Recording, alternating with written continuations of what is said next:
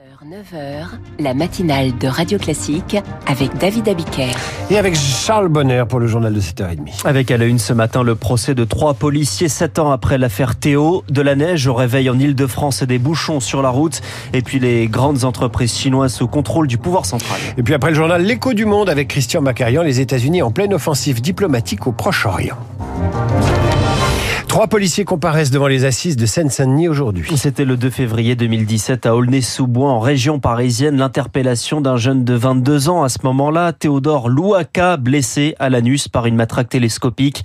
Cela va donner l'affaire Théo, l'une des illustrations du débat autour des violences policières, documentée pour la première fois par la vidéosurveillance Charles Ducrot. La vidéo comme élément de preuve pour la première fois, c'est un tournant dans ce type d'affaires, analyse Sébastien Rocher, directeur de recherche au CNRS et auteur du livre La police contre la rue. Tout d'un coup, ces pratiques policières qui étaient bien connus par les habitants des banlieues, sont devenus connaissables par tout le monde. D'autres affaires ont fait écho depuis la mort de Cédric Chouviat, victime d'une clé d'étranglement par un policier, Michel Zecler, passé à tabac dans son studio de musique, et récemment la mort de Naël à Nanterre. Ce sont des affaires dans lesquelles il y a des preuves vidéo. Est-ce que ça a un effet sur la manière dont on parle de la police et dont on réfléchit aux problèmes liés à l'usage excessif de la force dans la police? Il y a un rééquilibrage qui bouscule la supériorité qui était généralement donnée à la parole des policiers. De son côté, côté, Laurent Franck Liénard, avocat spécialiste dans la défense de policiers, considère que le recours aux images nuit au travail des forces de l'ordre. On a une systématisation de la poursuite des policiers pour toute action de force. Avant de poursuivre le policier, il faudrait regarder la légitimité de l'action.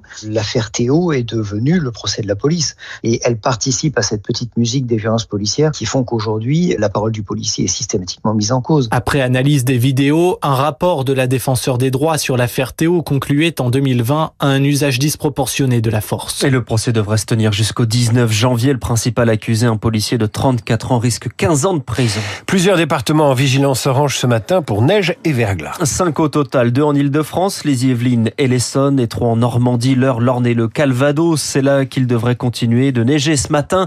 Les premiers flocons hier soir étaient plus nombreux que prévu ce matin. Et Loïs Weiss, eh bien, ça continue de bouchonner sur les routes. 190 hein. km de bouchons cumulés en Ile-de-France en ce moment. C'est deux fois moins en temps normal. Deux autoroutes sont temporairement fermées à la circulation. La 12 et la 13 indiquent la préfecture de police de Paris. Circulation aussi très difficile sur la N118.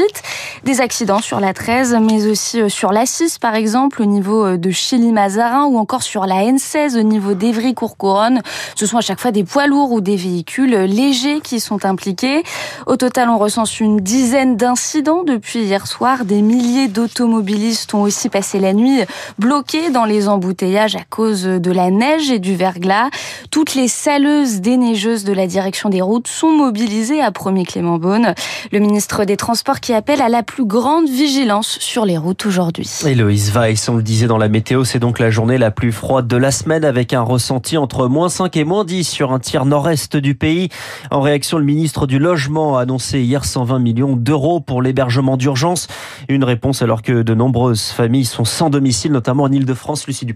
Selon le SAMU social de Paris, seuls 6% des familles à la rue qui appellent le 115 obtiennent un hébergement d'urgence. Lors de son dernier décompte, la préfecture d'Île-de-France a recensé environ 32 000 places. Le plan Grand Froid va permettre d'en ouvrir 274 de plus cette semaine dans la capitale, dont 50 pour les femmes et les familles isolées. Mais concrètement, seuls 10 à 12 familles supplémentaires dormiront avec un toit sur la tête, selon le directeur de la Fondation Abbé Pierre en Île-de-France france Éric Constantin, qui regrette aussi leurs conditions d'accueil. Ces locaux, ça va être des équipements euh, sportifs, ça va être euh, une école. Il n'est pas question de pouvoir euh, parfois faire la cuisine sur place. Enfin voilà, tout ça est très sommaire. Tout le monde va être mélangé. C'est pas des conditions très sereines pour accueillir notamment des enfants. Ça reste que de l'urgence, donc c'est aussi très temporaire. L'attribution d'un hébergement d'urgence ne vaut que pour quelques nuits seulement. À la fin du plan grand froid, ces familles pourront de nouveau se retrouver à la rue. Autre difficulté pointées par les associations. Avec la loi immigration, les familles sous OQTF ont perdu leur droit inconditionnel à l'hébergement d'urgence. La maire de Paris, Anne Hidalgo, a annoncé qu'elle saisirait le Conseil constitutionnel. Lucie Dupré, soir dans le Nord et le Pas-de-Calais, les vigilances crues sont maintenues aujourd'hui. Les assureurs ont déjà versé plus de 60 millions d'euros en novembre selon leur fédération qui assure qu'il n'y aura pas de double franchise.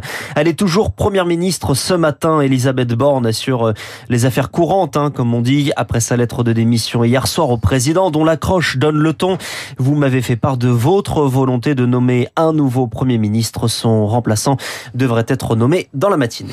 7h36 sur Radio Classique. Les premières explications après la porte arrachée d'un Boeing en plein vol. Les deux compagnies United et Alaska Airlines disent avoir trouvé des boulons mal vissés après l'inspection de leur Boeing 737 MAX 9.